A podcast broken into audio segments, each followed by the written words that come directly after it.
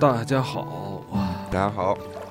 中国奇谭，啊，我操，二零二三年这个咱们国产动画的口碑之作啊，啊，是的，，你不看都不行，嗯，不行，一看 一看这真的不错，确实非常不错。从那个春节前的时候，就一下就口碑就就爆了啊，这个很多节目也都找了主创来聊，嗯，这叫出圈儿，出圈儿，这叫出圈儿。出圈儿，对对对嗯，确实出了动画圈儿，因为本身这个中中国其实咱们是有那个动画圈儿文化的，有这个一些一直在立志于做动画的，然后大家会互相鼓励，互相去看什么的。但是这次这个确实出圈了，然后那个呃挺惊艳的啊，我们做的比较晚，然后我我我我，因为我是是这两天才开始看的，我就那两天就是嗯最火炒炒到最火的时候，我以为这个这这一这这怎么算一季吧？啊还是这这个这一系列，嗯，就是我已经他已经都播完了呢嗯。结果我 一看没，有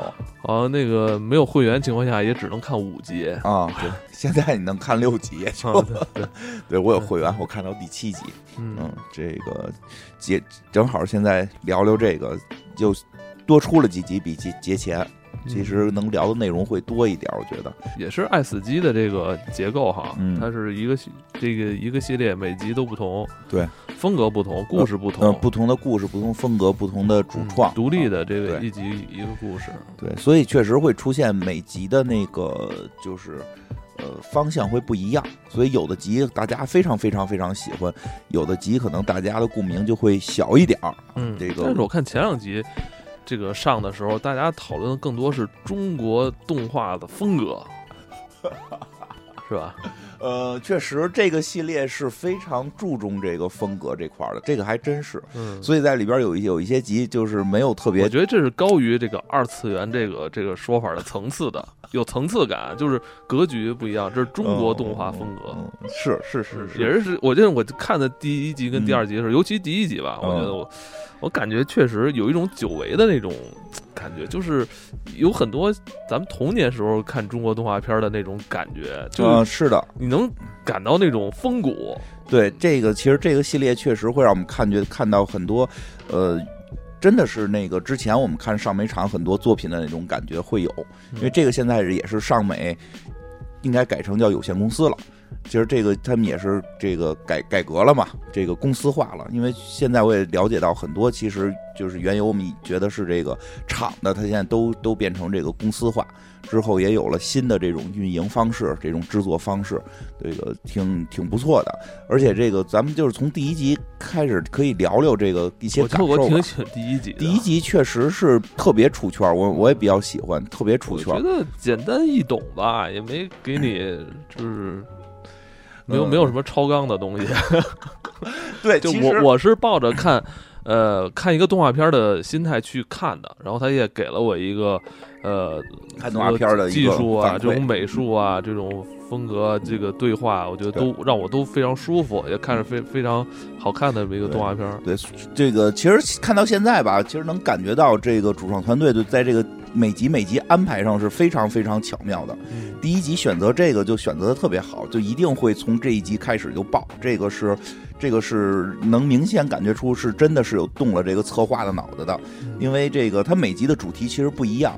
然后呢，我觉得第一集之所以特别火爆，实际上真的是因为它在涉及一个非常。在我们现在的很多文艺作品中，特别没有人关注的一一个部分，什么就是打工人。啊？其实真的非常非常少有这种，呃，怎么说呢？就是这种这种上班族。白领吧，就是咱们现在就是就所谓的白领啊，就是说一个月工资领到了，然后一个月就那就花完，白领。就是 就有这种说法。这个就是这群人吧，就是说说的那什么点儿叫社畜，对吧？这你你你以为自己是个白领，其实你是个蓝领。人说白领就是一个月前白领嘛，领完之后你都是交房租，然后那个还房贷，买那个吃饭，然后然后社交，最后完事儿之后一看一个月还负的白领嘛，就是这个，反正就是确实这波人群是我们的很多影视作品当中非常非常不关注的一群人，因为这群人其实。我可以先分析分析啊，我觉得特别有意思，因为一直没机会聊这个事儿。其实这个人群在现代咱们社会不少，这个上工上上上班，你甭管是在大企业、小企业还是创业，其实我包括咱们的大量很多听众，其实都是这么一个人群。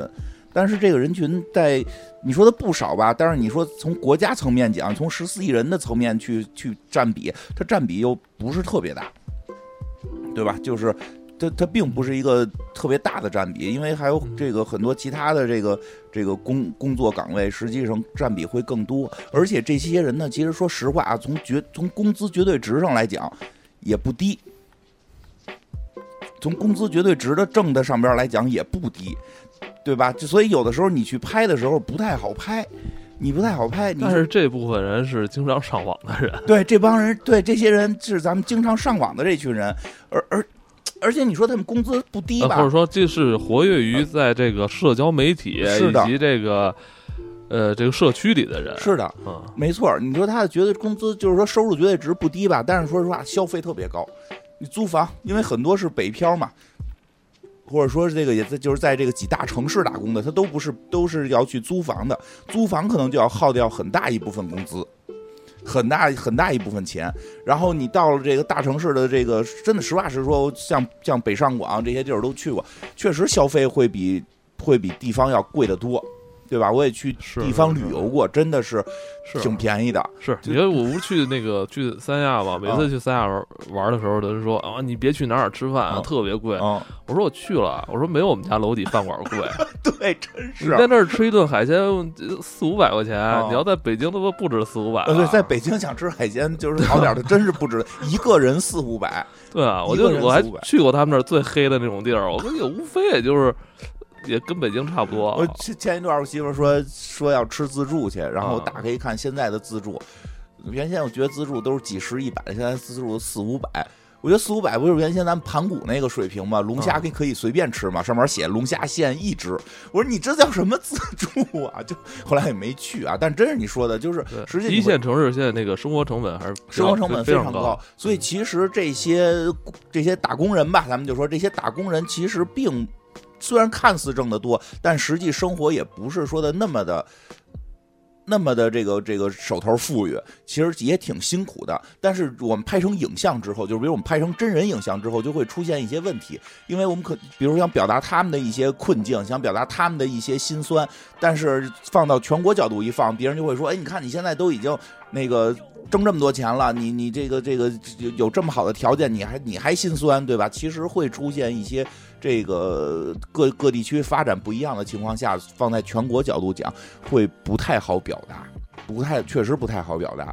然后他一开始说什么来着？我就我已经那个我已经走私了，那 就是这个第一集啊，第一集，因为第一集其实就是拍给打工人的嘛。怎么刚才说起那个饭馆吃饭特别贵的事儿？就是说那个 说就是说，如果用真人拍会非常复杂，这个事儿真人拍非常不好拍。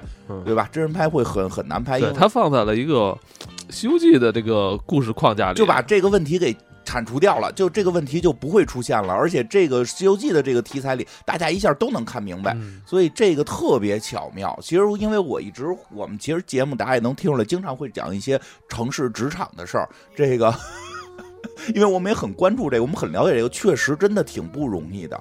就前前两天有一个听众给我留言。一个好像是个女生，这个大学说你只看女生，没有男生的我也看，出这个赶上是个女生，大学刚毕业，说的那个现在在应该是在北京上班，说每天工作十四五个小时，春节只休息了一天啊，说然后这天加完班，说的听着咱们节目，夜里夜里回家什么的，这个挺挺我觉得挺累的，但是人家还给自己鼓劲儿呢，我能努力，我以后可以成功，对吧？这个。真的挺心酸，但是你如果要用去影像一表达，可能他当天在打车回家，这可能是那个那个那个，就一每个月工资看起来也不低，对吧？大家会说都这样了，为什么他还会会会吃了一个二百块钱的夜宵？现在夜宵不至于那么贵，但确实我操，现在夜宵可贵了，你都你点了吗？我点了，我他妈贵了，吃一麻辣烫花八十多啊，对，差不多吧。这 是二百不至于，五十吧，五十以上的这个夜宵俩人啊，啊不是一人啊，一个人一个人五十吧，就是这个那人确实会会会，你放到那个全国角度讲，共鸣会低嗯，啊，共鸣会低，可能口碑会崩，就是特别难。他会认为你花这些钱干这事儿还很奢侈呢，对，所以他去，但是你所说以这个事儿就不好说。但你要放在一个虚构的故事里边就好讲。没错，就是这意思。他放到这个虚构故事里边，就把这些现实大家本身这个感受不一样的东西拿掉之后，它的本质的东西还留在里边，就特别招人喜欢，所以一下就爆了嘛。不管你月薪是是多少，只要是这个所谓的。白领啊，就是一个月工资白领的，你都都会感觉到这个事儿挺挺有意思，都觉得自己像这个故事里这只小猪一样。然后那个，所以所以一下就口碑有，而且就像你说的，其实这些人是社交媒体的主力，对，对，所以他们是可以产给这个剧这个分享扩散产生裂变的这些人。对关注一下这些人吧。我就说很多，我觉得这个这个。这个中国奇谭能火，我也希望更多的这个这个创作者关注一下这群人。这群人是有力量的，这群人确实是有力量的，嗯、挺挺好看。然后呢，那个说说这个这故事里边吧，其实故事里边我觉得还是相对的这个很好很好看啊，但是相对保守了。就是这个这个讲的是一个小猪，讲的是一个小猪，他在一个这个这个大王的这么一个山山山洞里边工作啊，这个一个猪精嘛工作。然后呢，我觉得他们这个公司还可以，我啊我觉得他们这公司还可以，还可以，就是因为里边出现了一些这个小小小的故事嘛，你就乐什么呀？好玩啊！这个这故事确实特好玩，这故事确实特好玩。那个，比如说啊，比如比如这这故事就是一开始就是说这这这个山洞里边的这个妖精们，就是说大王要开会，对吧？大王说这个这个唐僧要西天取经要路过这儿，咱们要吃唐僧肉，对吧？然后就开始这个。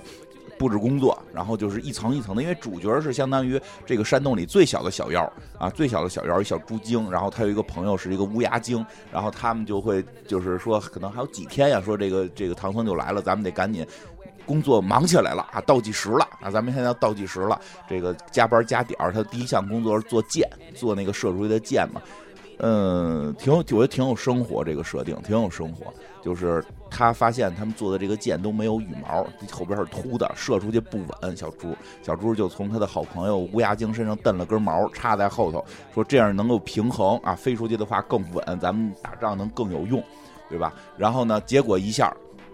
让他的这个小领导一个狗熊精看见了，狗熊精就急了，狗熊精就说：“你做这不是箭。”他说：“我这加羽毛更稳呀。”他说：“这不是我要求的箭，我要求的箭就没有羽毛，所以给他做的有羽毛的全撅了，让他重新做啊。”这个应该是好多好多，我觉得这个打工人都能够感受到的这么一个。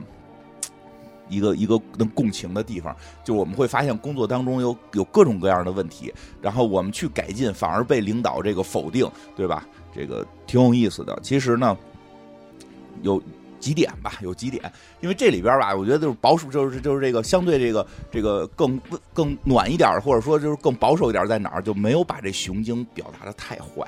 还不坏呢？这熊精只是一个傻子，他只是一个傻子，你知道吗？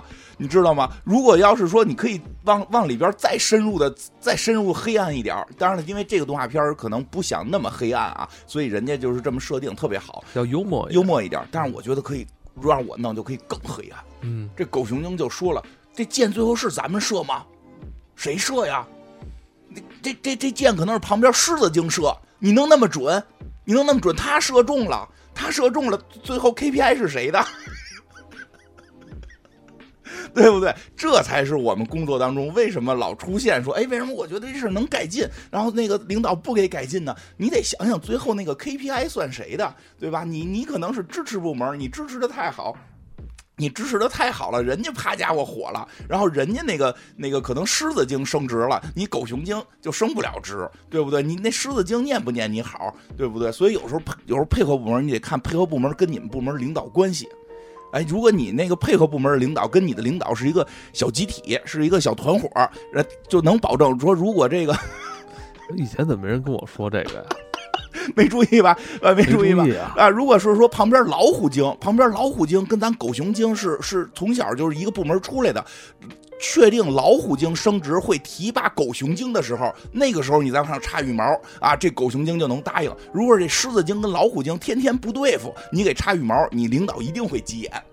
你细品，你细品这事儿我品过，就是你这知识部门人，你要做到出圈，在全全部门这个出圈 然后就大家都认为你做的好，然后就会这些向你发需求部门就会争抢你，啊你会这样这样你才能成为 既得利益者。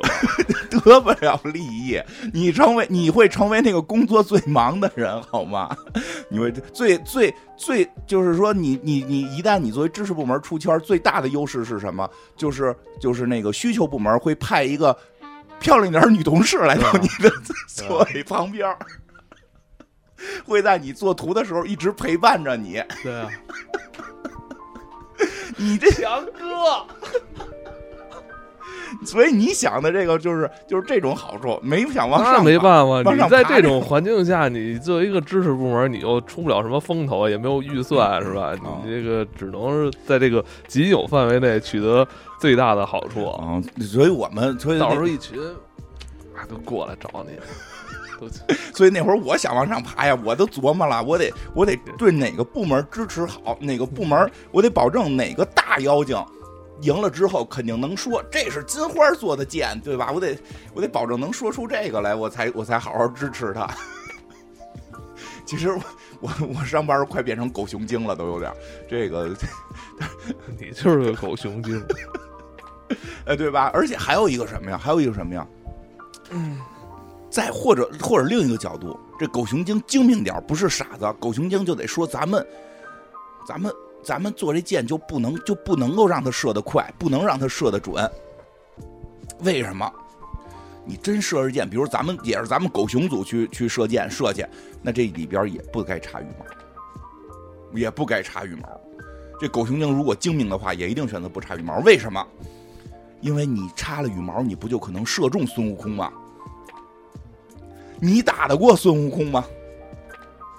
咱们领导是一疯子，他愣想吃唐僧肉，对不对？因为因为这片子里最后也表达了嘛，最后孙悟空都不用出手，八戒就把这洞给掀了，对吧？咱们领导疯了，他愣以为自己能吃唐僧肉，但是作为基层领导，我非常了解咱们那个领导的水平，连他妈猪八戒都打不过，然后让咱们上去射箭射孙悟空，真他妈射中了，一棍子下来，咱们全得死。所以所以咱们就得做到，哎，符合领导要求且不伤害自己，咱们就做这种没羽毛的箭，射出去的时候射不中。你说射了呢，我们也射了，但是呢，最后我们射不到孙悟空，孙悟空就不打我们，哎，就是自自保嘛，对吧？最后不行，我带着你去下，最后大王自己亲自出战，被人给打死，我带着你去下一个洞，我带你去下一个洞上班，对吧？对吧？这个这个。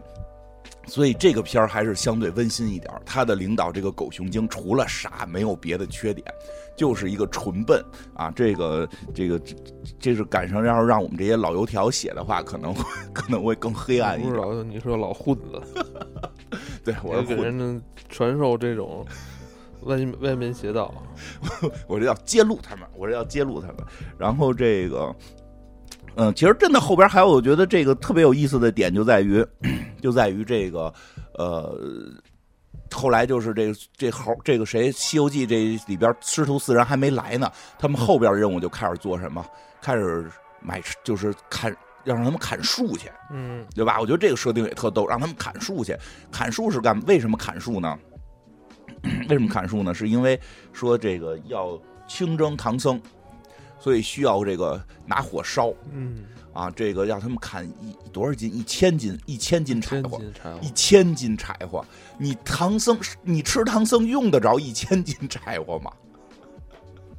哎，这个我觉得这段表这这段这段写的特真的特别有意思。你细琢磨，你吃唐僧一个人，你想就算你想煮了他，你你能需要一千斤柴火可能？想把这个唐僧练练成舍利子，但是我都我都已经脑补出这烧故事，个七七四十九天。我都对我都脑补出这故事，七七四十九天也用不了一千斤吧？我不知道，我个人觉得用不了这么多柴火，我都脑补出来了。脑补出来就是这大王得说我要吃清蒸，我要吃清蒸唐僧。底下那个底下那个白狼使者就得说行，我们我们先准备一百斤柴火，对吧？得往下摊派，找底下部门，你们一百一共一百斤啊。那个你们每个人拿每个就是多少斤，对吧？这这时候这狗熊精的还得有领导呢。狗熊精只是一个基层领导，可能上层领导站来说，我们超额完成任务，我们先来打五百斤，然后往下找狗熊精就得说了，说你这个今天打出五五百斤那个柴火来，所以狗熊精得再加倍往下摊派。对吧？实际吃唐僧肉可能只只只需要一百斤柴火，他能往下摊配到一千斤，根本就是一个基层人员完不成的任务。而且最后你看层层的这个这个这个往下加码，最后就俩人去砍柴，就那个小猪跟那个乌鸦去砍柴，然后砍够了，砍够了过来之后，那个白狼使者过来了嘛，说的这个这个想我们这个领领导，我们这个大王现在想想改改这个烧烤唐僧。柴火不要了，要要用要找一种什么什么果木吧，就是找一另一种木头的去去烧去。哎呀，太有意思了！就是这个确实是我们日常工作中太常见的了。领导就是，您打得过打不过唐僧底下那几个徒弟还不一定呢。您都先想想这东西之后的怎么怎么着了，是对吧？嗯。而而且他们这个这个这个应该再加一些这个领导的讲话，说这是战略眼光。你们不要总停留在战术层面，现在不要跟我讨论怎么打败孙悟空跟唐僧，我们要有更高的战略眼光，对吧？要看到我们吃了孙悟空跟唐僧之后，我们怎么成仙，对吧？你们这些都是战术，我们要讲战略，我们就比你高一个层次，对吧？实际你在战术上你根本就打不过人家，对吧？这个也挺好玩，但是这里边有那个叫什么？故事这个这个故事里边，那个乌鸦精挺惨的，因为那个他在工作的路途中不小心看到了大王设的陷阱，是看到了大王设的陷阱，所以被这个白狼使者给抓住了，抓住给，其实就是弄死了啊，给挺挺挺悲惨的，对吧？说因为这是这是咱们打败孙悟空的这个秘籍，对吧？但是这时候底下都已经开始传起来了，底下都开始传了，大王在设陷阱，但基本就是大王觉得打不过孙悟空。所以要设陷阱，我 操！我都没想到，我操！就是因为他打得过就不设啦，为什么设陷阱？这就是大王打不过。哎，你会发现特别有意思。哎，是不是得得得得有你这套思维才能做什么企业合伙人啊？反正都做不到这个位置。没有没有，我也我也我也没成功，我也没成功。我就是太，我只是对他们更了解一点，更了解一点。然后这个。这个对吧？挺有意思。其实中间有一段大家会觉得很温馨，就是那个小猪回家了嘛，半截儿。然后我必须得说，这个小这个小猪精，这个属于摸鱼。但是小猪精，我觉得在回家那段有点看透了。嗯，我上这我我来这打这工，不就是一个就是。跟着你们糊弄嘛，对吧？你们所有人都在糊弄，我也跟着你们糊弄。我中间半截让我下山买买买柴米油盐去，我干脆就回家找我妈去就完了，对吧？回家找他妈妈去聊了聊天。其实你最后会发现，还是妈妈疼疼这个儿子呀，对吧？给这孩儿子打水什么的，挺挺温馨的。其实里边也说出了一些，说他想离开这座山，离开这个浪浪山，对吧？当然，从家里边的寄托就是说，大王已经把你带到山洞里，这都属于光宗耀祖了。对吧？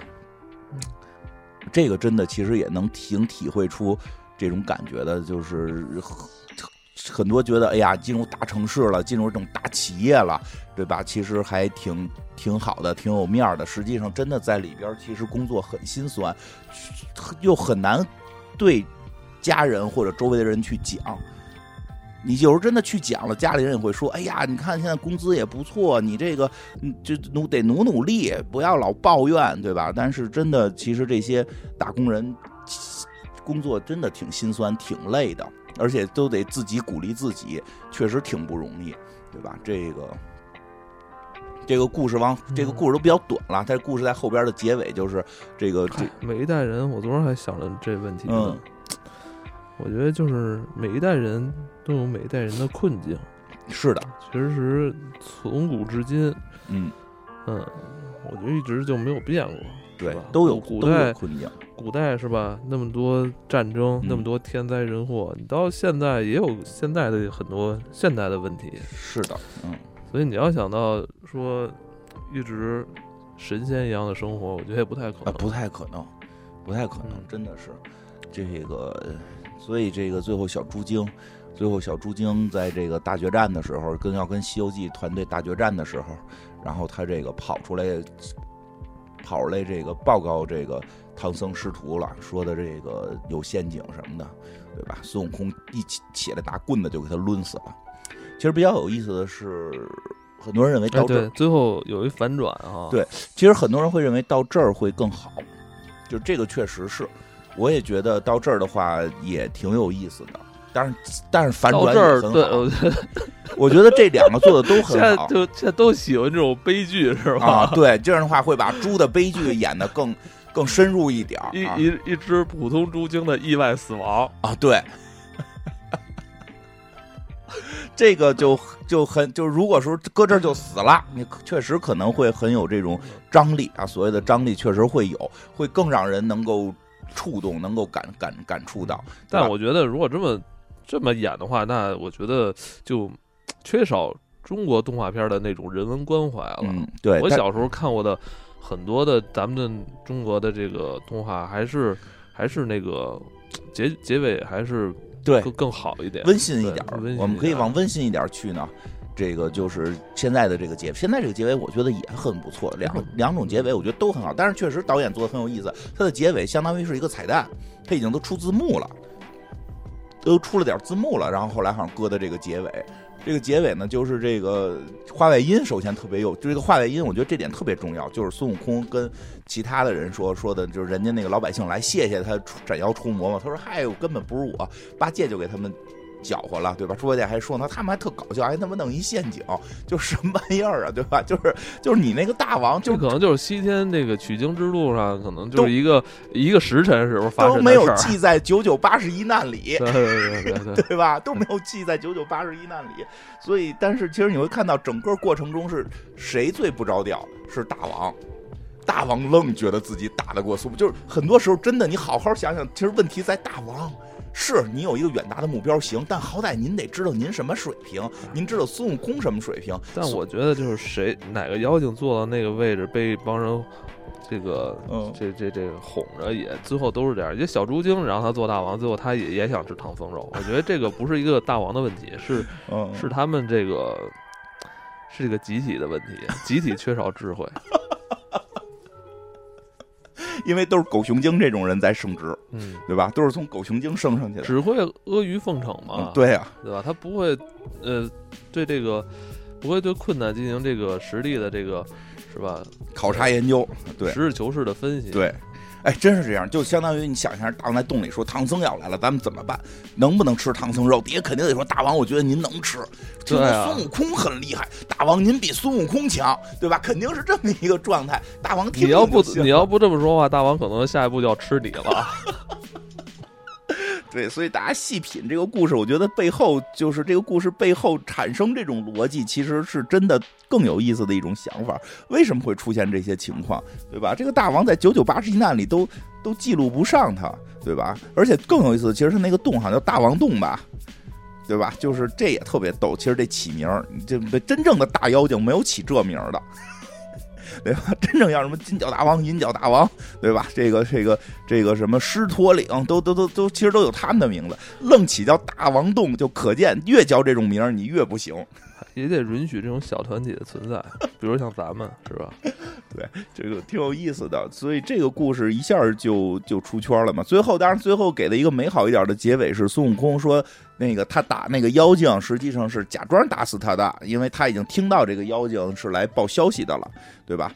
完了报消息了。中间还有一段，我觉得挺有意思的是，朱晶老出去打听这孙悟空到底是谁。后来那个说书的跟他说了，说孙悟空原来是个妖精，后来归了归降唐僧了。其实，他这个其实感觉到小猪精有点想也跟着唐僧混。我觉得能感觉出来，就是小猪精觉得，哎呀，这妖精都能。取经去，他也想去这个创业团队，是吧？对，就是他也觉得，哎呦，唐僧这么一个四个人的初初创团队，这也专门收妖精，我是不是也能鞍前马后的跟着，对吧？也收了个猪精去那个创业啊？对，但是他忽略了，他忽略了这点，就是得结合《西游记》讲，他忽略了。对对对，这这里边这知道你要说什么，对吧？这几个人，对对，都是安排的，都是都有背景，对，都有资历。你看啊，这沙和尚原来的卷帘大玉帝跟前的人，给玉帝卷帘的，相当于玉帝的警卫员，对对吧？那个那个八戒天蓬元帅也是天上的人，这个各种分析都有。他们为什么加入这个团队？甭管为什么，人家就是有背景，只有孙悟空没背景，打出来的。孙悟空一个人打。大闹天宫要当齐天大圣，孙悟空孙悟空也算是黑社会老大，招安了。对，招安的。你小猪精，你打成孙悟空那样，照样招安你。你又打不成那样，但是你还想着，哎呀，我能不能也进入这个这个这个神仙团队里边？跟我操，那你要这么说的话，他最后没进入这个团队，我觉得可能比他一棍子被打死可能更残酷。对呀。我让让让所有的猪精都看清了这个事实。对呀，人家 不带你玩儿，因为他中间真的加了一段，他就说啊，这孙悟空也是妖精啊，都是妖精，跟跟就是拜拜唐僧为师，他可他不知道里边的事儿。他哪知道谁是什么背景啊，对吧？这就跟原先我不是我举过好多次例子，我就就就就就就那个我们当时大老板带着我们出去开会，投资人给我们讲说啊，你们都是年轻人，但是你们还得努力。我认识一个年轻人，比你们还小几岁，现在创业在新加坡已经拿到新加坡给了投资，现在公司身价几个亿，对吧？一个小姑娘怎样怎样怎样怎样，说了好多事儿。我后来我们听着都有点晕。我说他这些事儿好像都。不太能办成啊，对吧？后来一说，人家家里边是这个渠道的负责人，对吧？这个这这他们当地当地的这个渠道的负责人是能拿到很多不一样的东西的。人家出身在那儿呢，人家出身在那儿才能够想法进入唐僧团队，成为一个初创团这种所谓的成功初创团队。咱这整天还闭着眼想着，哎呦，我们是不是也能成功啊？成功成功不了，对吧？这个这个朱星最好的办法就是赶紧就是就是换个洞。换个洞工作就行了，换个洞工作，想法往上升升。以这个洞有精力，就是猪这个小猪精现在，因为这个小猪精等于是现在这个故事的结尾是孙悟空就是伸手把他给接起来了，说实际没杀他嘛，给了他三根救命毫毛，说的以后有什么问题可以召唤他，他就应该这个时候赶紧在简历里边写过曾经对抗过唐僧团队，加上这一条，然后再去是大点的洞，去什么狮驼岭，对吧？去那块面试。啊，去那儿面试，没准你就不是基层了。他就拿那那三根毛就可以找工作去。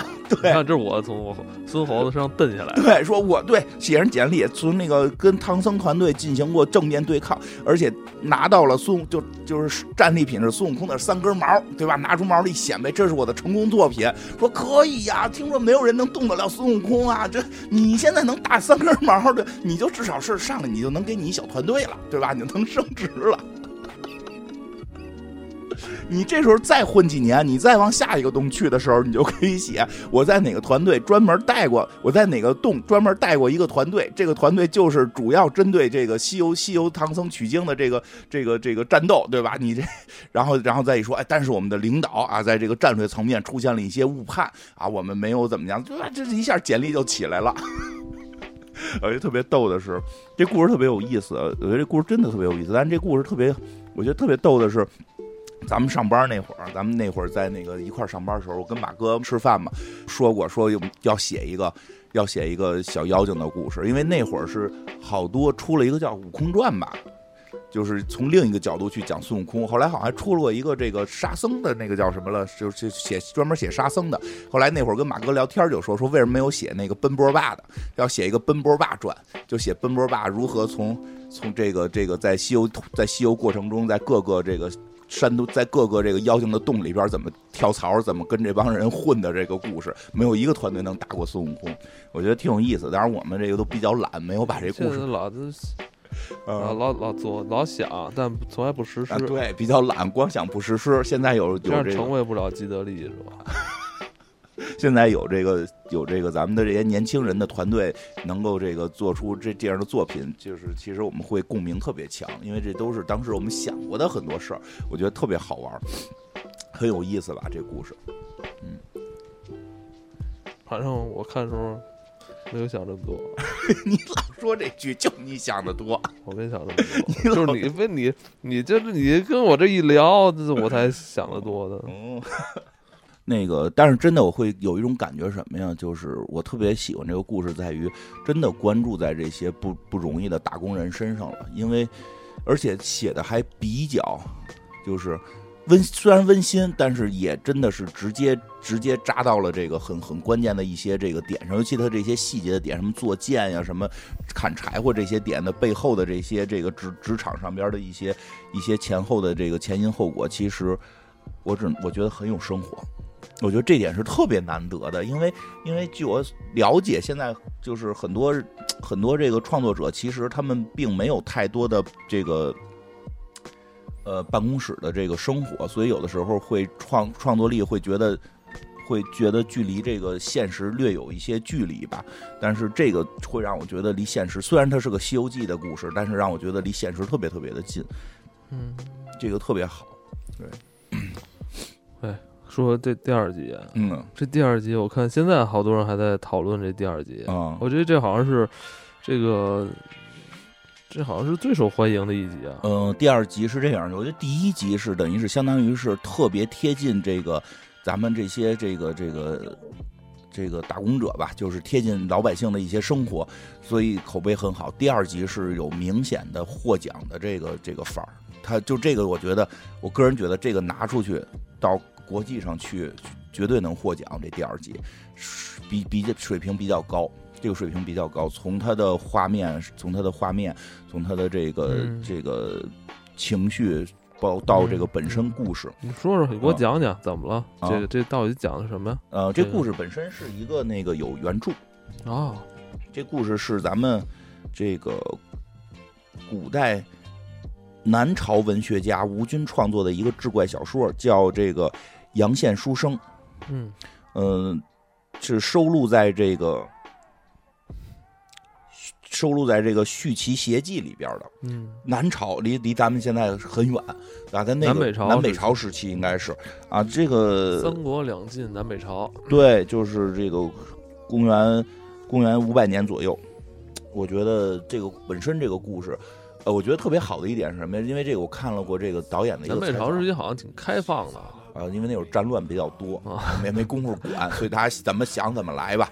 那而那会儿，但是那会儿志怪小说就就志怪故事就已经很多了。是，呃，一方面是我们其实对那些志怪故事了解不太多，不像后来，因为现在后来的很多故事其实就是到《聊斋》了。后来就是明清时候，明清的是是后来又一个高峰。我们对明清的了解比较多，对于那个南北朝的很多故事其实了解不多，但那会儿写的故事也很有意思。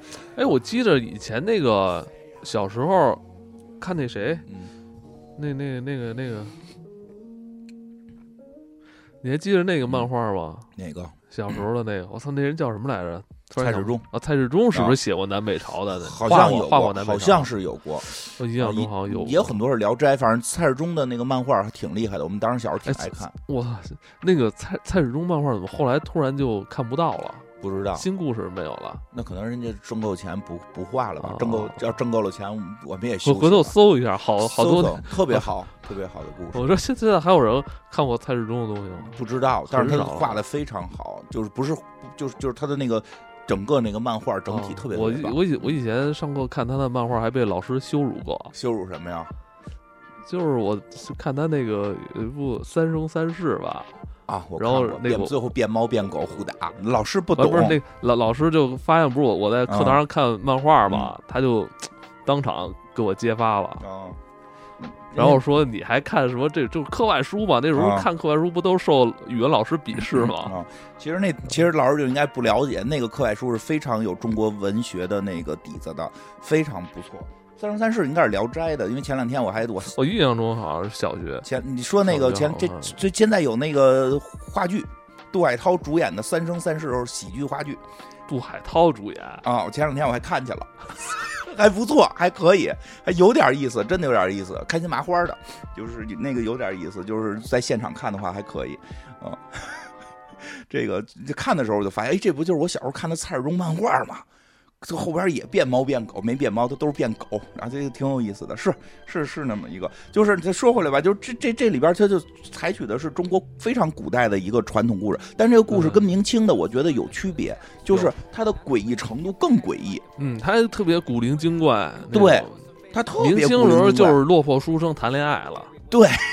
对，呃，就是明清时候就是落魄师中谈恋爱，他的诡异程度呃弱一点更多的是是一些思想上的思考会多一点其实他这也不是没思考啊，但是他这个思考呢，就是怎么说呢？就是跟明清的时候，我觉得明清的时候的一些作品还是可能往这个就是当时的一些社会矛盾上边去讨论，因为当时的社会矛盾可能很明清的那个故事更更呃表现的是在一个困境之下，对，是的，这个这个你咱说南朝的时候，这个故事可能它更。它更好，就超越于这个当时那个时代，是的，当时那个朝代。你说特别对，一会儿咱听这故事，你可以把这个故事放在任何一个时中国古代时间里边。对，这个故事里边没有什么这个什么考试考不上这些困境，但这个故事却表达了一种都不是，就是你说的，它不是困境，表达了一种人性的一些很微妙的东西。而且它这里边出现的这个呃神鬼啊，它有点就是有一种感觉，就是他已经。在那个时代跟人共存了，对，是它有点像那个宫崎英高的游戏。我我我我个人我只能说我个人就是你可能会惧怕它，但是你不能否认它的存在。嗯，我个人感觉吧，这可能跟三国两晋时期，因为南北朝接着三国两晋嘛，跟三国两晋，尤其是晋朝时期的那个整个那个状态有关。都是竹林七贤那些，就都是那个那个修仙修起来了，大家不不行就先来点五石散，然后脱光了衣服满街跑，就是中国那个很奔放的年代。当时像什么。广陵散吧，就也是那个时代出出现的，对吧？这个包括这个这个，这就是当时有很多这些竹奇怪的故事，真的当时有很多奇怪的故事，大家有兴趣可以去去搜索关于竹林七贤的故事，他那些故事都是有很多不一样的思考。因为我觉得那会儿思想没有被禁锢住，他不是在禁锢住的思想下去表达某种这个反抗的情绪，而是更奔放的那种中国古代那种奔放的，哎呀，就什么都敢说，什么都敢想，像一匹脱缰的骏马。是的，就就野起来了，就这故事一会儿你听就野起来了，但是你就。你细琢磨，事隔几千年，我操，还他妈这样！就这这个人，因为他讲了很多东西，我觉得是到人性层面，就是是在人性层面的东西，这特非常有意思。那个，而且也比较好的是，这个主创团队的这个导演的采访我看过，导演很明确的，其实说了一句我特别觉得说的特别特别对的话，真的，我觉得这句话是可以作为之后很多我们对于传统作品改编一定要一定可以去秉持的一个理念。所以这个作品也是这个。这个作品也可以说是这个《中国奇谭》这系列作品里边，就是最好的两部，就是第一集、第二集。这、这、这、这之所以它能够比其他集更、更这个耀眼，就是因为我觉得导演说了这么一个话，就是他秉持的这么一个态度是什么？说这个故事足够好了，咱们古人写的这个故事真的足够好了，没有必要去改。没有必要去改。他说：“我虽然在里边确实也进行了一些调整，是加入了一些这个我们创作上加入了一些小的元素，仅此而已。说因为这个他这里边只改动了两个点，而且没有破坏原故事。说原故事一定不能改，因为我们的原故事已经中国古代很多这种原故事写的已经非常棒了。这这点真的特别注意，因为现在经常看到一些去。”去去说，哎，我就着哪个名著去改一下，结果改的就面目全非，把人本身里边设计的好多这个核心的这个情节，你做了这个调整之后，都表达的乱七八糟，看不出来什么意思，比如黑豹二，黑豹二不是中国古代。原著他原著要这样，就是他其实原著没有说具体这个人是干嘛的啊，原著没有说具体就是个老百姓啊，对，所以这里边给他明确定义了是一个这个送货的人，送鹅人，送鹅人，而且就是比较有意思的是这个鹅这个字儿，就比较有意思的是鹅这个字儿，它从视觉上能感觉里边有个我字儿，所以他说的这个过这个鹅山，其实就是我我的一座山，就是自我的一座山。这个很有意思，这个就也就会让后边这个故事你可以有各种多重理解。其实原故事应该没有现在的这个短片的这么的深。我觉得这个短片把原故事给往前推了一部分，推了一下。你说动画片？动画片啊，动画片把比原著我感觉更往前推了一步。这个。是是因为他通过他的影像、他的表达和一点点的小的改动，更往前进了一步。你觉得他改动是在哪？他改动是在后头，就是他实际上后边那个原著好像是没有那个跟那个最后一个小姑娘有一点感情的状态，就是没有那个交集，没有那个交集。那你认为，呃，改动后的这个动画片嗯，呃，它跟原著这个有一致性。呃，在整个故事是一样的，所以这个导演也说嘛，就是不要改故事，因为就是表最后想表达的东西，表达东西会更深，表达东西会更更深一些，因为他做了一个连接，就是作为主人公和这个谁，作为主人公和这个故事里边的主要的情节的人物有了一个连接，原故事是一个旁观者，是在看这些事儿。原故事是在看这些事儿，但这里边是最后看者，就是这个宋俄人也和这些古怪的这些妖精之间有了一个情感的交流。这在讲一个什么事儿啊？呃，就是跟原就跟这个动画片是一样的，就是一个主人公带着两只鹅要过这个山，然后遇路上遇到了一个书书生，这书生一看就是狐狸变的，而且导演好像说了，其实他就是致敬《天龙奇谭》，因为那你看那狐狸一条腿儿。哦，对对对对对，一条腿。为什么腿受伤？那个腿受伤那个情节，其实跟整个故事情节没有。一开始没有表达他腿受伤，但是你能看见是有一条腿要要要弯过去，然后上面有滴血。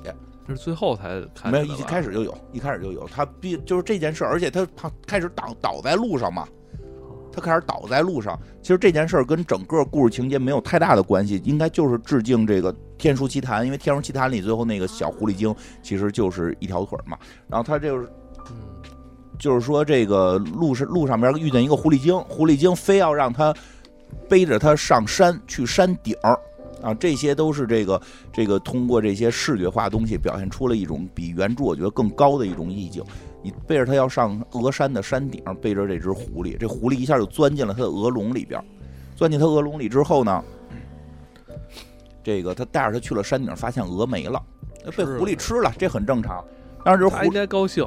啊，对，吃它，吃的它是对，就是狐狸就出来那意思，就是说我得感谢你啊，你给我送到地方了，我请你喝酒吧，喝一杯。啊，从嘴里边掏出了这个一个这个叫什么这个这个吃吃的东西吧，就是这种吃吃喝的盘子里边有啊，对，就有点恶心，有点恶心，从嘴里掏出的食物啊，这个他就跟着吃，这时候呢，这个。这个狐狸呢，就意思表达不不带劲，不带劲。咱们弄一大姑娘来陪咱们，嗯啊，弄一大姑娘来陪咱们，从嘴里边掏出了一个姑娘。这不是这是他的心上人吗？啊，是啊，这姑娘啊，就陪咱们呀，就是我叫我我心上人来陪咱们，对吧？这话让你说的有点奇怪，不奇怪，不奇怪，不奇怪，就是。掏出来就是他喜欢的人，就是他女朋友。那在他肚子里啊，给掏出来了。掏出来之后呢，其实大概就是表达也很明确嘛。然后这狐狸就醉了，这狐狸就醉了，就睡了。睡了之后呢，他掏出来这姑娘呢，就表达什么呢？就是说的那个，他睡着了，你也别叫醒他。那个我呢，趁这会儿功夫呢，见见我的心上人。书生这不这个主人公就有点愣了，说他你是他的心上人，你还有心上人吗？他又从嘴里掏出了一个猪精。是个猪嘛，反正就掏出一个一个，就是原著应该是掏出一个男人，啊，掏出一个汉子，又掏出一个人来，哦，合着你这个给人家这个狐狸精给绿了，啊，呃，因为他本身不是也是兔 兔精吗？对，是，就开始是兔兔精，合着兔精把狐狸精给绿了，这个兔精背后藏个人啊，这这藏藏男人。然后结果这时候书生就有点要醒，这兔精赶紧去陪这书生了，怕书生抓现行抓着闹，对吧？这个时候这猪精呢就冲这主人公一伸手指头就比划，你别出声。这猪精呢说，我也有个心上人，从嘴里咔又掏出掏出一个鹅精。掏出一大，又掏出一大姑娘，就谁的背后都有人，啊，对吧？一个养一个，就这样，就是最后这是什么精？是个鹅，是鹅精，是个鹅精。这个鹅精呢，这个鹅精呢，这个当然这个猪就睡着了，掏出来之后这猪就睡着了。这时候这鹅精呢，在动画片里边，这鹅精就跟这个书生表达了，就是说我一直也没有出去看过，没有出过这个山，这那的，对吧？你能不能带我去山外看一看，对吧？这主人公就跟他一下就。对上眼了啊！这个两个人一见钟情，互诉衷肠，跟他去讲山外的生活，他向他讲山里的生活，然后问你能不能带着我走，带着我走，对吧？这个时候，这个，这个，这个主人公，这个，这个主人公就有点犹豫了，不敢带。这帮都是妖精，是，都是妖精。对吧？这哪敢随便带呀？但是等他下定决心，一跺脚，我得走，我要带着你私奔，我要勇敢起来，我要搏一下。为了我的爱情，我要搏一下，就搏一下就是丢脸，对吧？一下后边一个到一个的醒，为什么呀？因为这猪精醒了，猪精醒了，发现这个发现这兔子精要回来了。因为为什么兔子精要回来？因为狐狸这狐狸要醒了，所以这猪精就赶紧给这鹅精给吃活吃了，塞回肚子里。然后兔子精把猪精塞回肚子里，这时候狐狸精再把兔子精吃回肚子里，这一切都跟没发生一样，一切都跟没发生一样。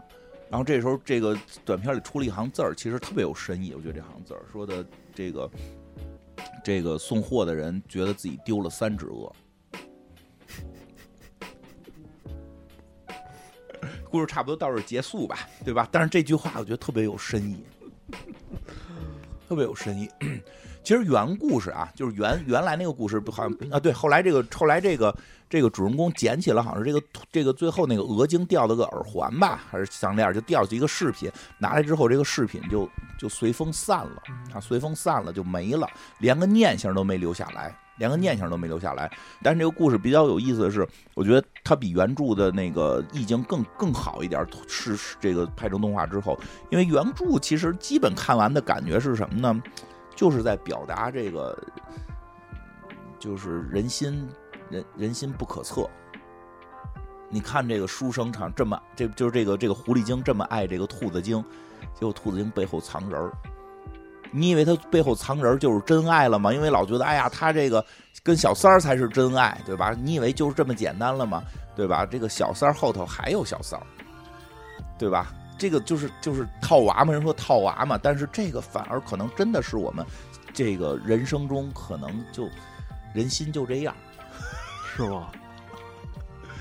呃，可能吧，我不知道啊，我不知道，我只能说可能，可能确实我也遇到过，我也遇到过这种，不是遇到过周围的一些。周围的一些人吧，就是就是我周围没有没有没有这样的，但是我遇到过周围有这样的人，你会看到，哎，他跟一个小三儿好像是真爱，但实际小三儿外头还有小小三儿，但还有好多是小，就是就是有一个人有小三儿，然后有小三儿，同时还有小四，最后最后还有个小五，小五跟小四打起来了，然后去找小三儿告状，然后。是这背啊，背鹅送鹅人，送鹅人特没劲，特没劲。什么？你就丢了三只鹅？怎么那只鹅就是你的了？哎，其实我觉得片儿里边给他升华的地方就在这儿啊。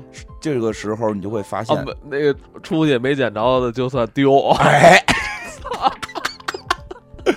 什么就是你的？对，就是这句话特别有意思。那那那个鹅精真的喜欢你吗？还是你们俩怎么就相爱过了？怎么你就丢了他了？你要这么说啊？你要这么说，我给你细分析一下。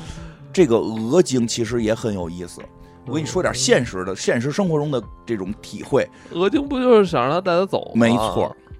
没错，你说太多。哎呀，你太你你你真是你这怎么太多经历？你看看的人都能看出来了。没有很多人不是，很多人觉得这是爱情，真爱，真爱了，这就真爱了。一天日子还没过呢，呃不是这觉都没睡呢，还没有一起那个生火吃饭呢，做这乱七八糟事儿了，就告诉我们已经是罗密欧与朱丽叶。梁山伯啊，梁山伯祝英台倒是过过日子，这是罗密欧与朱丽叶了。不是，确实，因为我跟你说，有的时候鹅精自己就是说鹅精那个身份，都有时候会觉得自己爱上了书生，就是爱上了这个送鹅人。因为有，因为人很多时候就是有很多欲望跟情绪，有的时候他发现他的欲望跟情绪要寄托在某一个人身上的时候，他认为这就是爱。因为这个鹅你会发现是套娃的最底层。那他是能出现，他是能够从从这个能够能够到这个人间次数最少的，他长期的得在人肚子里，是被藏在后边的。他会他想要自由，但是他又自由不了。但是他因为当时他自己没觉醒。他总他因为这个鹅精自身就没觉醒，鹅精总认为需要依靠一个人，因为他一直在依靠着猪精，猪精依靠着兔子精，兔子精依靠着狐狸精，所以这种依靠链就会让让他认为他自己是难以在这个社会上立足的，他一定要依靠什么？这个时候他之前依靠的这个猪精会让他生活很困苦，很很困苦，并不能说让他生活的很惨，但是他生活的不舒服。这个时候他发现，哎呦，又来了一个。他好像能够把我带走，而且他好像也没见过什么。最后，这个俄俄精要跟那个送货人送货人，就这种产生的可能就是很短的那种刹那间的那种那种感情，有可能是产生了那种吸引力啊，对所谓的爱。但我但他一定是建立在一个其他的呃感情的基础上，或者一个精神寄托基础上的。是的，他肯定是想让他带他走。是的，是不是？就离开这个，建立在一个特别美好的这种未来远望之上。对，然后我自由了，我还能跟他一起相爱。对，这个事儿很复杂，就就像一个双股绳一样，它是缠在一起的。但是他肯定我。不是那种我看着你我就想爱你的那那种单纯，就是他的他对他设想的美好，他是因为他受限于他所在的那个世界观里，嗯。他是他是生活在猪猪肚子里的人，是的，对吧？对，是的，嗯，就是他真的是这样，就是他会说人可能就是出自于自己刚丢了两只鹅吧。其实就是说，为什么最后他设计成鹅，就是因为这个，他刚丢了鹅，他刚丢两只，现在我要再白捡一只大鹅，所以我还顺便还能爱他。啊，是这么回事儿，是或者说他在那种。呃，你想他在那种被妖怪绑架的那种恐惧之下，嗯，他遇到了一个这个貌若天仙的鹅精，他可能也产生了那种一种奇怪错位式的那种而且而且而且有亲切感，就是因为他刚丢过鹅，他有亲切感，嗯，他有亲切感。这个人又再加上之前那几个妖精，他可能都害怕，突然出现一个跟他好的，对，而且这个人会把自己的未来赌赌赌在你身上的时候。而且他现他当时也处在一个困境，他就是他被这个。这这这这这狐是狐狸是吧？对，大狐狸给被狐狸给困在这儿了。他他不知道该不该走，他走可能会让被发现，是不是会被咬死或怎么着？他不走呢，他就不不不能不走。而且真的是因为他走的话，丢了两只鹅。他缺少，他可能也缺少一个推力。嗯，可能这最后这只鹅精就推着他一把。是的，而且勇敢一点儿。对，勇敢一点儿，带着我一起走吧。嗯，而且这至少人就可能激发了一种，就是我我必须要要冲动一下，闯一下这个勇敢一下的这种这种感冲动。对，但是当你结束之后，你突然会觉得你丢了这只鹅，但这只鹅从来不是你的，爱过。但这就是这就是人的那种感受。就是你觉得你你好像要得到它的时候，你没得到它，然后你就失去了它的时候，你会认为哎，这这绝对有。以前那个上学时候都暗暗恋过女生嘛，啊，后来没成就觉得我我失恋了。对，实际你这没练过，有没有？有人说暗恋失败不算失恋，但是你是处在那个年纪的时候，你觉得我已经失去了他，有没有？是的，就是那个。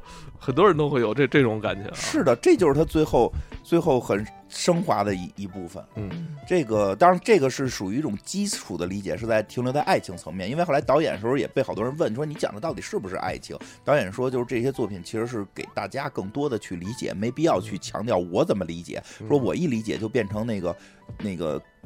意思就是中学考试了，我要给告诉你怎么分段落，怎么是中心思想，其实没必要。哎，我觉得导演这个导演我特别喜欢，他说的好玩的地方就是每个人都有可以从自己的这个经历，或者说自己对于这个这个故事理解来去去想这个结尾，因为这个故事其实你可以。因为，因为说实话，刚才讲的感情这条线，其实是人的一种，就停留在感情这条线本身就体会到人心的一些变化，一些人性的一些真真实的感受。这种感受其实不只针对于爱情，我觉得它确实是从爱情切入的，但不只针对于爱情，可能只是一部分表象。对，只是你可能感受比较直接。我觉得它是一种一种一种，是不是也表达了一种，呃，我要把喜欢的人就是要揽为。就是除了你喜，就揽为己用那种，就是每每个都是，就不只是人，不只是人，因为其实这是一种欲望，这种欲望就是我要得到它才行。对，这个得到不一定，就是如果你再往深了说，其实得到的不一定是人，可以得到的可能是是事业，可能是荣华富贵，可能是你儿时的梦想。这么去看这个故事，其实就会感觉，我就会觉得比原故事更深，因为原故事我觉得还是停留在谈恋爱，或者说人人人人人人心不古这这这这么这这种状态下。但是他这个故事现在升华升华到了，我没有成为马云，所以我丢失了一个阿里。对，很多人会有这种状态，说我当年也创过业，因为有时候我就想，我操，遥想。九十年代末，如果我也像他那样，是吧？拿本黄页满处跟人聊，是不是我也能成为他？我说实话啊，就这种感受不是没有，就是看到现在，哎，说《原神》这么火，真的，我们最最后我跟那个贾涛，我们最后做游戏的时候，最后出的那个内容，其实虽然不是原神这个类型，做那什么怪逼游戏，就后来我们出第二个游戏，这太阴暗了。我们后来做第二个游戏了，做第二个手游就是《机甲战娘》二次元。我们二次元已经看到了，叫做《机甲战娘》，然后要要要穿小丝袜，然后要打起来，让姑娘们，对吧？我们已经都都做了那个 demo，都做出来了。后来投资人那边断了，然后没成功嘛，对吧？我就这会认为你我我失去了一个米哈游，你失去了一个。米哈游，我失去了几百个亿，对吧？就是就是，其实很多人我觉得很很正常，这很正常。每一个人可能都联想过这样联都都联想过。对呀，而且我还努力的尝试过。我说就差最后那个领导老板投资那二百万，那二百万再到了，我们就是下，我们就是在米哈游之前我们就成功了，对吧？这这就是这么一说啊，但就是说这就是人心的一个状态，对吧？但是更多的人在这个状态下会迷失。有几个米哈游？中国？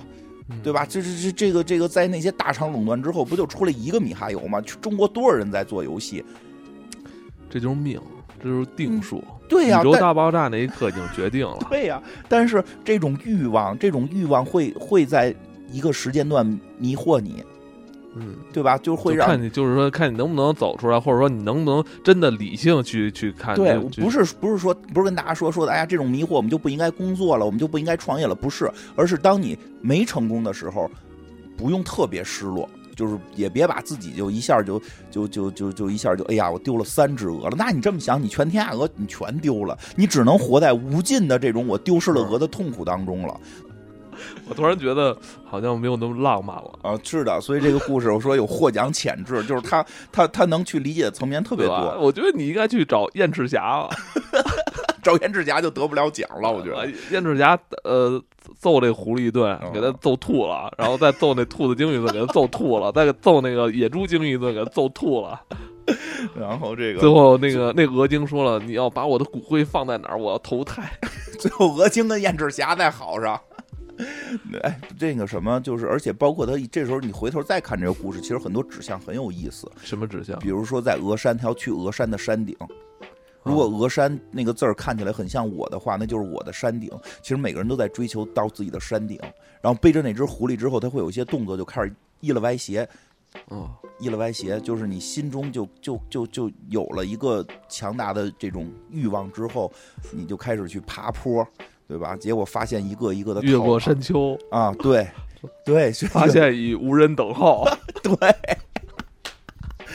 一层一层的欲望的套娃，一层一层欲望的套娃，你最后你的鹅全丢了。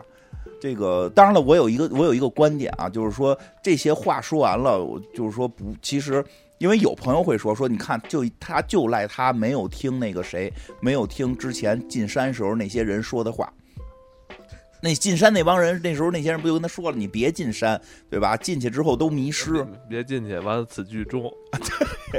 那这个时候就要选择 看个寂寞。对。我现在的观点啊，就是你说这，我现在观点，人生啊一世不容易，真人生一世不容易，短短几十年，活就活个图个精彩，别咱一上来咱就全剧终，一上来说老人说了啊，那儿你不能去，那咱不去，然后这儿也不去，那儿也不去，然后那个这这不就全剧终了吗？对吧？就是。可以精彩一些，我觉得如果是我，我一定会走进鹅山，我去体验这个精彩。至少我下山之后，我虽然丢了三只鹅，但我可以让自己那个慢慢的这个这个恢复过来，然后我就可以给人讲山里边有个大狐狸呀，对吧？就是我老说我的人生追求是我在敬老院可以给周围的老太太讲好多好多故事。现在也可以去啊，就这意思吧。就是那个呃，那个年龄放宽了，放宽了，我现在能去敬老院了。嗯。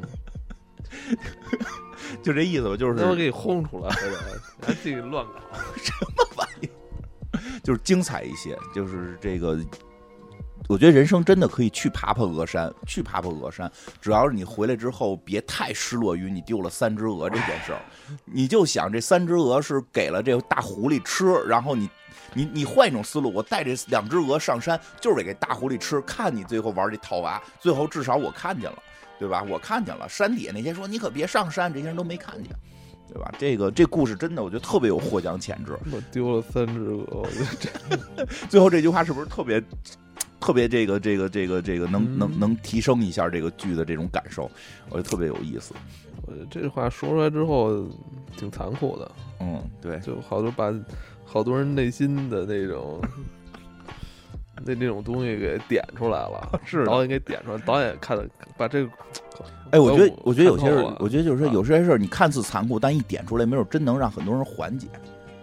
就是大家现在就都知道，其实每个人心里都有这个丢失了三只鹅的这个心态。这个时候可能反而能缓解一些。有时候不说出来，其实憋在心里更难受。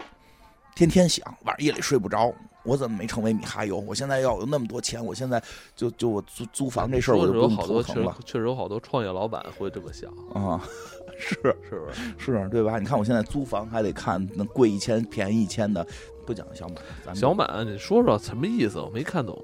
小满啊啊啊！就后边还有一集我们觉得不错的是小满。小满小满那集的，我觉得核心那集，因为我看完第二集之后，我觉得他好像是每集都都埋的什么东西了。没有没有，小满比较简单。小满那个故事比较简单。小满那个故事其实我推荐看，是因为画面非常棒，用了一些。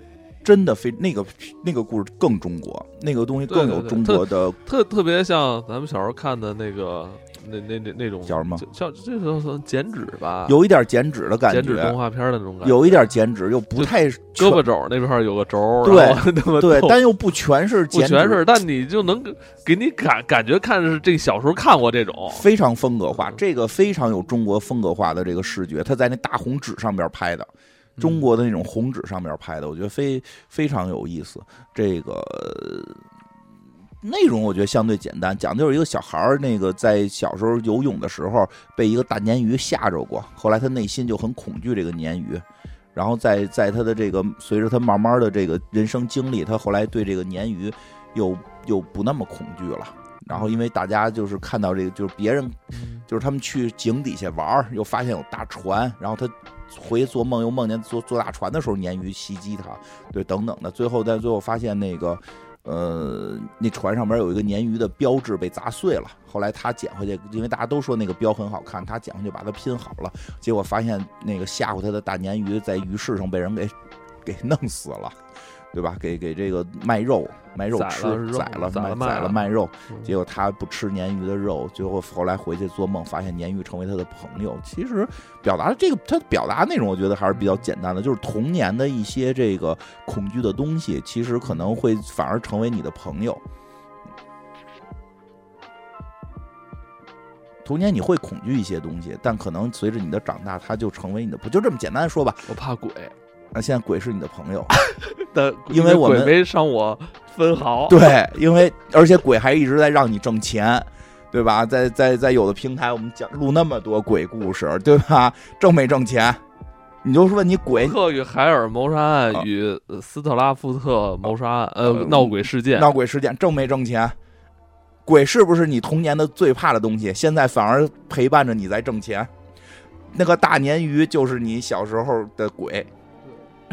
没有伤我分毫啊，对吧？就是我害怕人，对 人伤了你遍体鳞伤，不是你不害怕人，就这意思吧。实际上，所以小满那个故事，我觉得更多是在风格化上非常好。故事比较简单，是讲的是一些童年恐惧的那种东西。呃，那个也有一定的，他从技术层面讲，我觉得也有很大的得奖的潜质。就是中国，其实，在以前咱们上上上美厂的好多那个动动画，确实是具有某种这个呃风格化的开拓展的。这个其实就是一个它的这个这个拍摄手法都不太一样。我记得好像是在网上边是有他怎么拍的的那个讲解的视频，非跟之前我们对于动画的理解都不太一样，非常厉害。嗯，而且特别就是它的画面，它的画面用的那些透视。其实也都是中国画上的一些透视，嗯，对你看似好像 就是一看，反正这东西就拿出来一看就是中国的，没问题。上边不需要看上边的人，不需要看上边人是不是穿着中国的衣服，不不不太需要。你只要这个风格一拿出来就是中国的，哪怕上边搁几个洋人，你都会觉得这是中国的。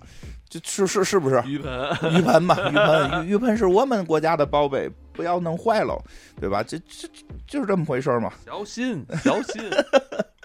哎呀，真的很有意思。然后那个最后再说说那个最新的这集，而且这种动画应该说，呃，它可以成为经典，它就是经，它可以你你每一次看都觉觉得都都好。嗯，是。最后咱们再说最新的看的这集那个北京大爷吧。北京大爷这个，说实话啊，我觉得剧情相对比较简单一点然后但是呢，这个这个其实特别想说说的是，他的很多细节表现还是挺不容易的，就是很多细节表现特别的真实，我我觉得。因为太多的时候，我看陈小亮不是说这里边出现好几个 bug 吗？啊，厕什么厕所上外边的挂鸟，呃，小小问题了，小这这个确实我们的朋友小亮特别的，他不是也特喜欢嘛，也是极力推荐了。但这部电影的那个配音真的像常小亮，特常小亮说不是他，对对，确实不是他，但是他确实太像他了。那个那个就是，但是确实有一个就是说这配音有点年轻。大爷，北京大爷其实说话没有那么年轻，嗯，会会会会显得更老一点呃，不过这这个这个，我我呃，我想怎么说呢？但是说实话，这个片子确实拍的不太，已经不太是现在的北京了，它有点像十几年前的北京。对对吧？现在没有那么爱聊天没那么爱聊天了，都不太聊了。像我们家街坊都已经换过好几波了，已经不怎么聊天了。老街坊本来也少，现在。嗨，我觉得见面也不会问吃了吗？您那都都不说了，我们都不说了。所以他他确实，但是他确实是北京的一个符号吧。就是十几年前北京确实还是那个状态呢。所以很多就是说像我们这个年年龄的北京人看这个会特有感触，拍的比较细啊。这个，但是我不明白为什么要要在这个系列里边放了这么一个就是。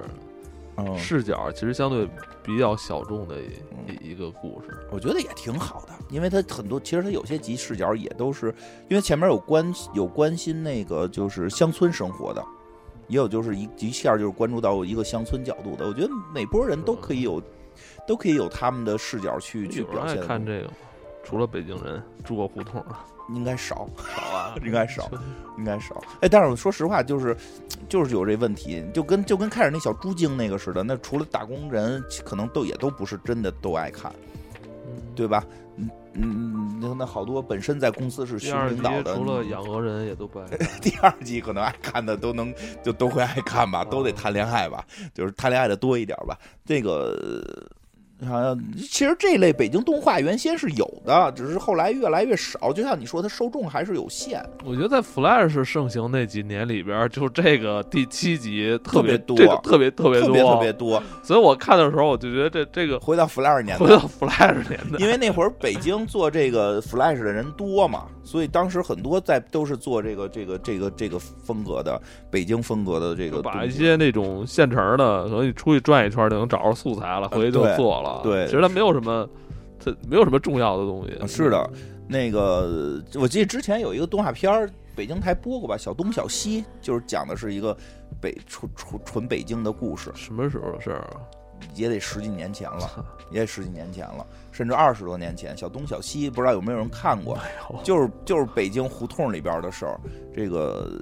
这个片儿也是，但是我觉得我特想聊一下的是说什么，其实我挺推荐大家看看的，因为太多的时候一提到北京，就大家想到的就是四合院儿然后我一说我们住平房，大家特想，哎呀，你就住四合院里吧，对吧？这是外地人对北京人的一种误解啊，一种误解，对吧？也有那种就是确实北京，咱们周围就有朋友，这一说怎么着，就是家里拆了六套房，真有，对吧？那个真有，就是收租子的也有，对吧？但是像我们这种。就没没就是，其实说北京有很多很多的人是不是那个生活状态？有那种生活状态的人反而是少数。那个这个片子里边演的那个大爷的那个场景，其实我说特还原在哪儿？就还原在他真的是我们日常说他那个进入的那个院儿，特别像之前我我之前咱们在那边录音的时候我租的那院儿，对吧？我租房的时候在不是在院里租过一个房吗？记得吗？就是之前你租那院儿都都不是典型院儿啊，你的院儿太大了啊。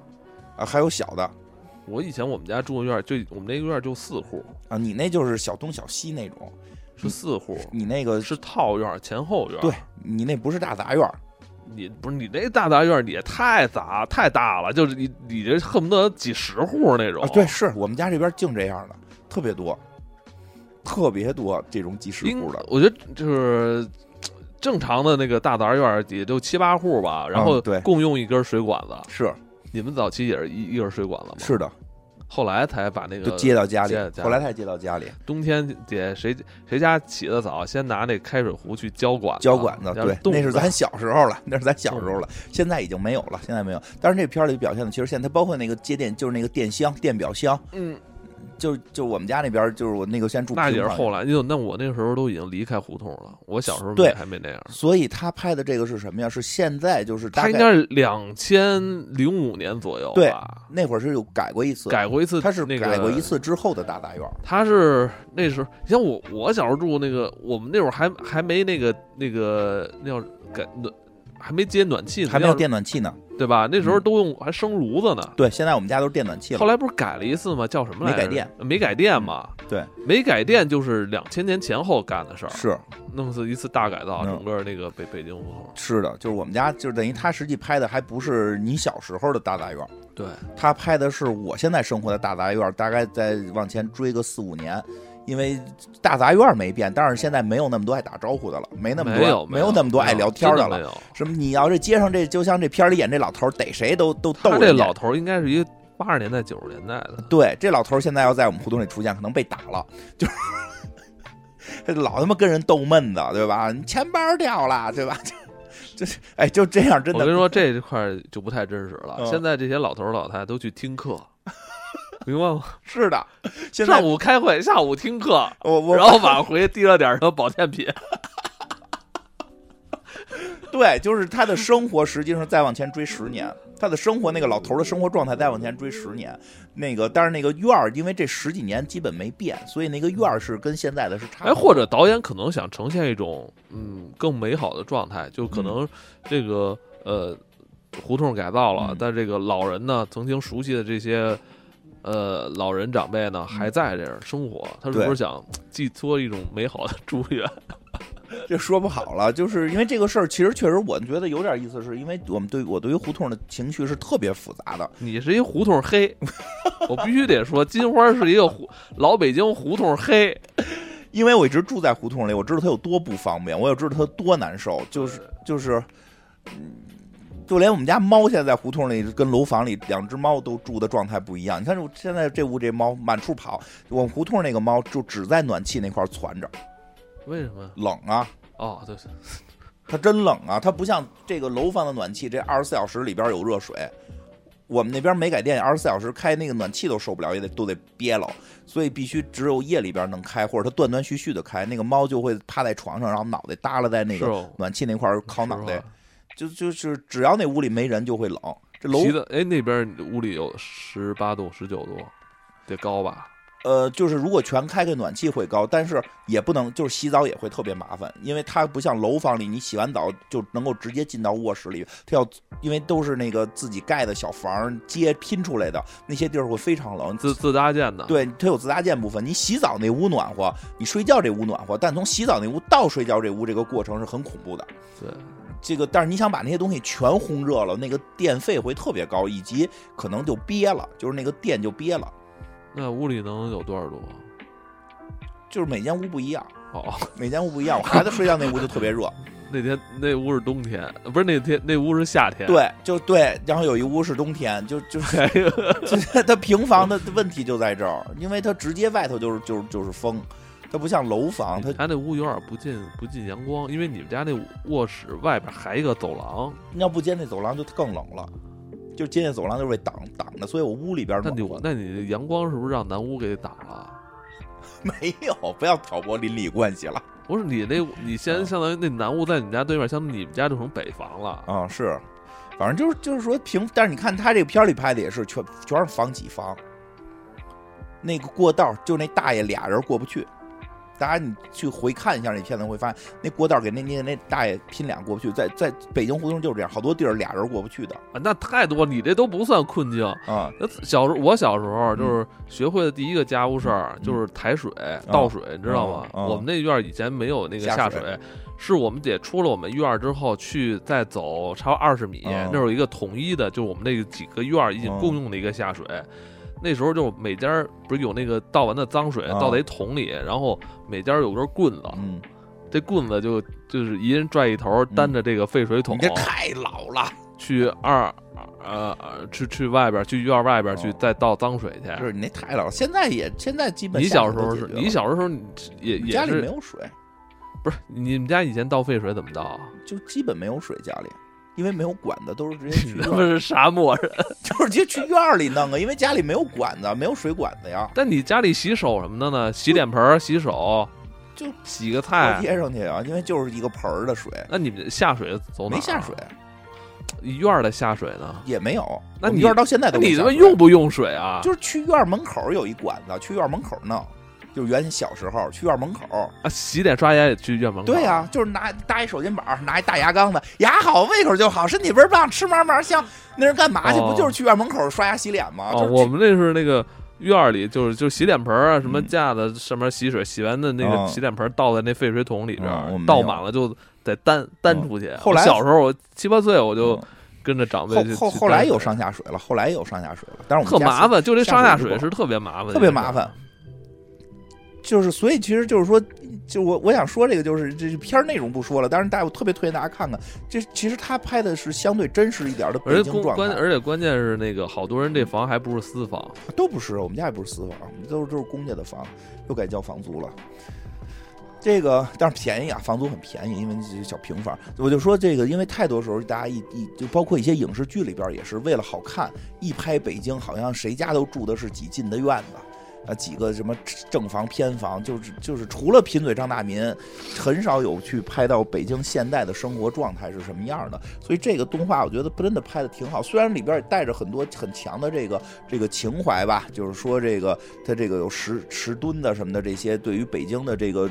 这个传统的这些这些文化符号的这种这种怀念，但是它确实也表达出来了，也你能让观众直观看出来，他们活的这个我们活的这种大杂院的这个生活状态，不像大家想，真的没有楼房好。当然也也有一部分人可能住的很舒适，但其实我相信大部分大部分人大部分住这种老平房人其实都不舒服。是的，只有小部分人会。住的就是会弄得比较好了，而且尤其对于老年人也特别不方便。对，这真的就是住平房还是挺冷的。这这冷这个事儿，接接接着这地还是挺挺阴冷的。还有上厕所的问题，现在不是尖尖能解决。是啊，那时候早上起来，那那时候都是得去那个胡同口那那个厕所。现在蹲坑，我冬天蹲坑最可怕，因为冬天那个有一层那个。有霜嘛？有有起霜，然后那个那坑那个踩坑的时候都是两层特别。哎，我就说一个那个特别滑的、特别滑的薄冰。我说，你就去年，去年咱们不是有有些时候受这个这个病毒的影响，可能就得居家嘛。那叫口罩啊，口罩行，就是这个得居家嘛。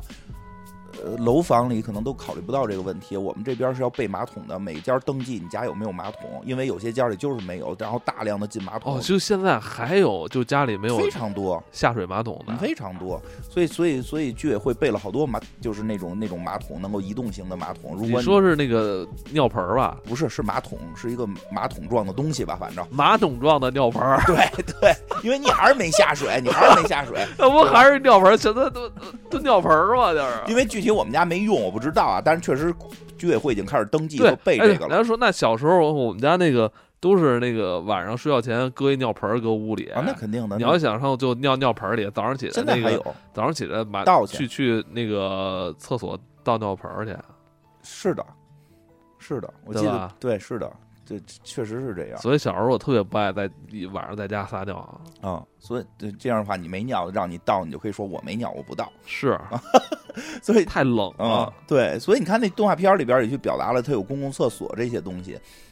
就是特别，你该说还没说完呢。就是居委会给每家配备这个马马桶型的尿盆啊，具体是不是我不知道，但是确实是在登记和备这个东西。它到底备成什么样，我是没见到。就到时候，因为我们家那边当时没没有那么严重。到时候就真的不让大家那个去公厕所了，是吧？那肯定封了。那那肯定的呀，他他怕怕怕那个。怕交叉嘛？因为现在这公胡同里的公厕还真是比以前干净太多了。太好，现在公共厕所太好了。以前那北京那就不叫公共厕所，北京那叫茅房。啊，是我小时候一直管它叫茅房。是的。后来是因为那个这个是吧？这个接轨了，才这个现在改造的是不错，叫叫这个厕所卫生间什么，就就这种东西，洗手卫生间以前叫茅房，而以前没有人打扫，这每天我记得可能也就一俩礼拜会来一个大粪车，大粪车来了之后巨臭。其实是有人打扫的，是有人打扫，只是只是频率比较低。我那个。就很恐怖，一闻就是这整条胡同都能闻见大粪车来了。是的，呃，小孩都都已经，小孩都都跑了。本来还在地上拍洋画了，结果一闻大粪车来，全跑，巨丑。对，所所以就说回来吧，就是这个片儿，这这一集也推荐大家看看，就在这儿，就是它更真实一点。嗯，更还是美化了，呃，对，还是美化了。其实还是美化了，其实还是美化。其实还是美化，但是至少能让大家看到，不像大家想的似的，我们好像一说金花住在平房，就就如同住住在宫殿一样。金花现在也不住平房，金花自己租房，租一楼房，租的房，然后把那个家眷都放在那个平房里。对，租的房我已经我已经混到租房住了，越来越惨。然后这就然后那个还有一点也特有意思，因为他这故事里边了，你这他这故事里边不是弄了好多那个就是说的就是喜欢的老北京的东西，就是成仙儿了，然后跟这个老大爷有一些互动嘛。有些比较有意思的点就是那黄鼠狼真有，这个我得说一下，就是我我我我我几乎每每周都能见着黄鼠狼，就是黄鼠狼是北京的一个文化符号。其实这点抓的确实得是一个在北京生活很长时间的人才能做出这个动画来。这一点抓的我特别喜欢。其实北京的一个特别大的文化符号是黄鼠狼，太多了，因为而且前今去年我还救过一个大仙儿，也不是救过吧，那个那个就在街上看到一个死黄鼠狼，就死在马路当中间，这是很罕见的，因为黄鼠狼特别机灵，基本上怎么叫救它呀？就没救，就给它掩埋了。然后这时候旁边过来，安迪给他提了起来，没有拿脚给他掩埋的。反正就是拿脚踹，没敢拿手碰，就是或者拿棍儿扒拉来的。然后那个旁边过来一大爷，也是看见哟，这个黄大仙去世了，咱们给他掩埋了吧。就就是就是确实有这个，呃，但是扔下水道里没有，就是旁边数克轮吧。就就是那个，就比较有意思的点是什么呀？就是日常情况下，就是看到一个身影钻过去，你很难看到一个就是离你很近的黄鼠狼。因为特别特别的机警，这种动物嗖嗖的钻，你很难见到。有时候跟猫打架，对，有时候跟猫打架，这个但是真的很漂亮，就是细长细长。我特别喜欢黄鼠狼这个小动物，我觉得特别好看。这个这确这确实实际上是北京胡同很常见的一种小动物。然后这个还有，但是还有一个实际实际已经没有的，就是它那里边弄了好多门墩石狮子。这个东西在北京的胡同里已经基本很罕见了。我小的时候它特别多。后来不知道为什么都没了，我怀疑是给卖了，人搬走了。对，我怀疑是搬走或者卖掉了。一是这个，二是好多家扩呃扩建啊，扩建你要往里进家具什么的吧，它门口那门小，对，连门连门连大门就院院门一一起全给铲了。所以我怀疑当时大家觉得这些东西不好，就没有太过于没有没有，当时就已经那个。已经好多人都打这东西主意了，但是住在那儿的人不觉得，要不然就是人机灵给卖了。住那儿的人啊，这这这墩子值值不值钱，他们都知道，知道。反正我们胡同里一个墩子都没了，这个我估计全是给弄走了，就是不知道是卖掉了还是还是怎么着了。这个东西其实已经非常非常不常见了。然后那个再有一个，其实他说的一个话题，我觉得特别有意思的是，就是他提到那个他们那儿古庙翻修。这还真是这两年北京在干的一个事儿，但是这个因为是很多人住在庙里的，我们家那边叫护国寺嘛，那个是真有个寺，那个寺就是里边是住人的，就是住居民的。这两年就是在古庙翻修，然后把里边的居民就是腾退、腾退或者拆迁、拆迁，反正他们挣着了，他们挣着我。我们还没有，我们还没有。我是从上年不是说要这这边都都腾退吗？哎呦，前两年我从我十岁的时候就听说我们家要拆迁，说会分到一个两居室，住在楼房里，兴高采烈等了我，多等了三十年，等了三十年。我爸那天去吃，跟我爸吃饭，我爸还说呢，可能我这辈子等不到咱们家拆迁了。你这辈子现在看起来也悬了。怎么说这话？不应该让你接力吗？嗯，不太可能拆这边，这边已经不太可能拆了。对，就大概这意思吧。所以就是看看北京真实的一些生活，想嗨，相对美化之后的北京生活吧。嗯，怎么了？没怎么说聊。嗯，哎，那他看来咱俩就黑了一通。黑了一通那个 北的土豆，没有黑了，那所以说我对这集表就情绪相对复杂，我挺喜挺推荐大家看的，但是确实，它好就好在不会让就会让你觉得有情怀，但是你看最后这个故事结尾也特别逗，老大爷搬走了，而且我特别提提一点，这点这点拍的是我觉得也是这个这系列就是这一类，就是拍的是你爸的事儿，有点你爸搬走了，是的，所以他高兴，对他跟谁都那个逗咳嗽，对。就是跟谁都那个那个那个插人一句，对，是的，就是这一类的故事里边，这个表达的比较好，是没有拆迁，这儿没有拆迁，人家古庙翻建，他们家没拆，是这老大爷自己搬走出去住楼房了，所以他临走之前跟这个嘚瑟，跟那个又舍不得，舍不得你别走啊，这还是这楼房舒服。还是楼房舒服，最后他把那堆那个什么石石狮子全搬他们家去了。最后结尾他一开门，里边安安安全，他把他妈石狮子都搁他们家里边了。那他妈石墩子去哪儿了？都他搬走了，他自己住楼房，然后把人家石墩子搁自个儿家里了。这坏老头儿那么嘴碎，对吧？人家他妈开车出去玩，天天跟我干什么车呀？这是说那个确实邻居挺他妈恨他的。走就走啊！您这嘚瑟，是不是？是不是？你细品，是不是？就就最他拍的，我觉得好玩好玩在这儿。他不是最后，因为好多这种剧到最后，就是比如张大民最后那个结尾也是，哎呀，咱们胡同改建拆迁了，每个人都住进了大楼房。没有，他家那那烫头大大婶儿不是还他妈住那儿呢吗？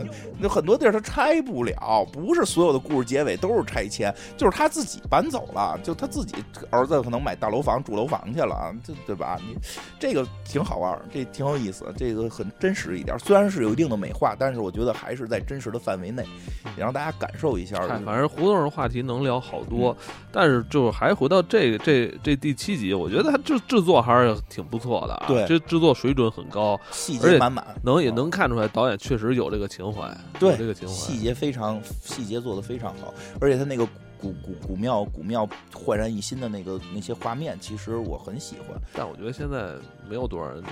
对北京这种东西感兴趣，是的，不像不像三四十年前了。哎呀，是的，而且就是最关键一点，就是完全的现在就是在妖魔化北京。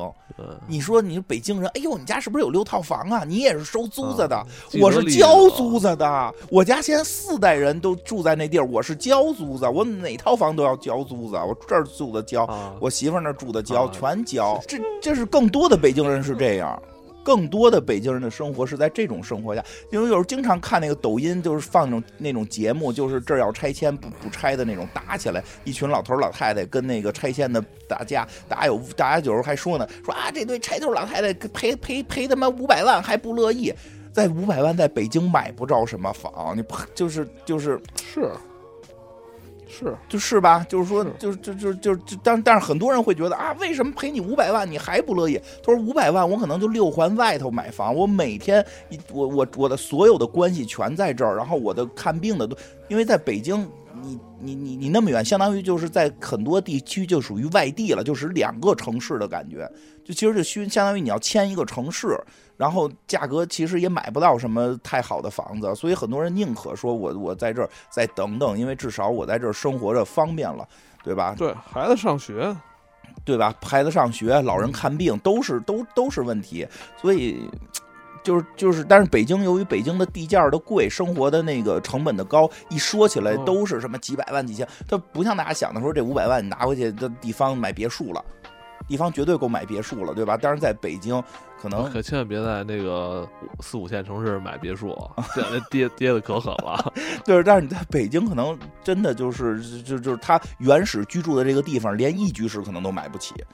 真的就就就就就是这么情况，要不然你就得换一个特别特别特别远。你的但你就说刚刚你说这些话，嗯，一般人也。也不做这种东西发出去啊，是的，对吧？嗯，所以别人就也就没看，别人就会老觉得说什么这个什么，因为那那天我看有一个人就是说说的，哎，住在北京平房里还有很多穷，就这个不是很富裕的人，然后那个就人就乐，哈哈哈，他们都什么，他们都不懂，这是大四合院里边住的都是有钱，不是，真的不是，就看看这个片子里边都是那些那个买个车，这里边有一细节也特逗，细节做的满满，买一车为什么在车轱辘上边挡一木板？因为狗滋尿啊。我说你爸不就是吗？对，原先我们家那车就是那样。那个什么迈腾啊，对，往那小胡同里挤，挤进去，挤进去，那那那那那个也也裹一车衣是不是？裹一裹一车衣，裹一车衣，然后那个挡挡板儿，因为你每天出来得先检查那车停停停停的远点儿，不不不想让你看见，不想让你发现。没有没有了，没有，确实有过，确实有过，后来没有了，后来没有了。但确实是每天出来先检查车上有没有屎。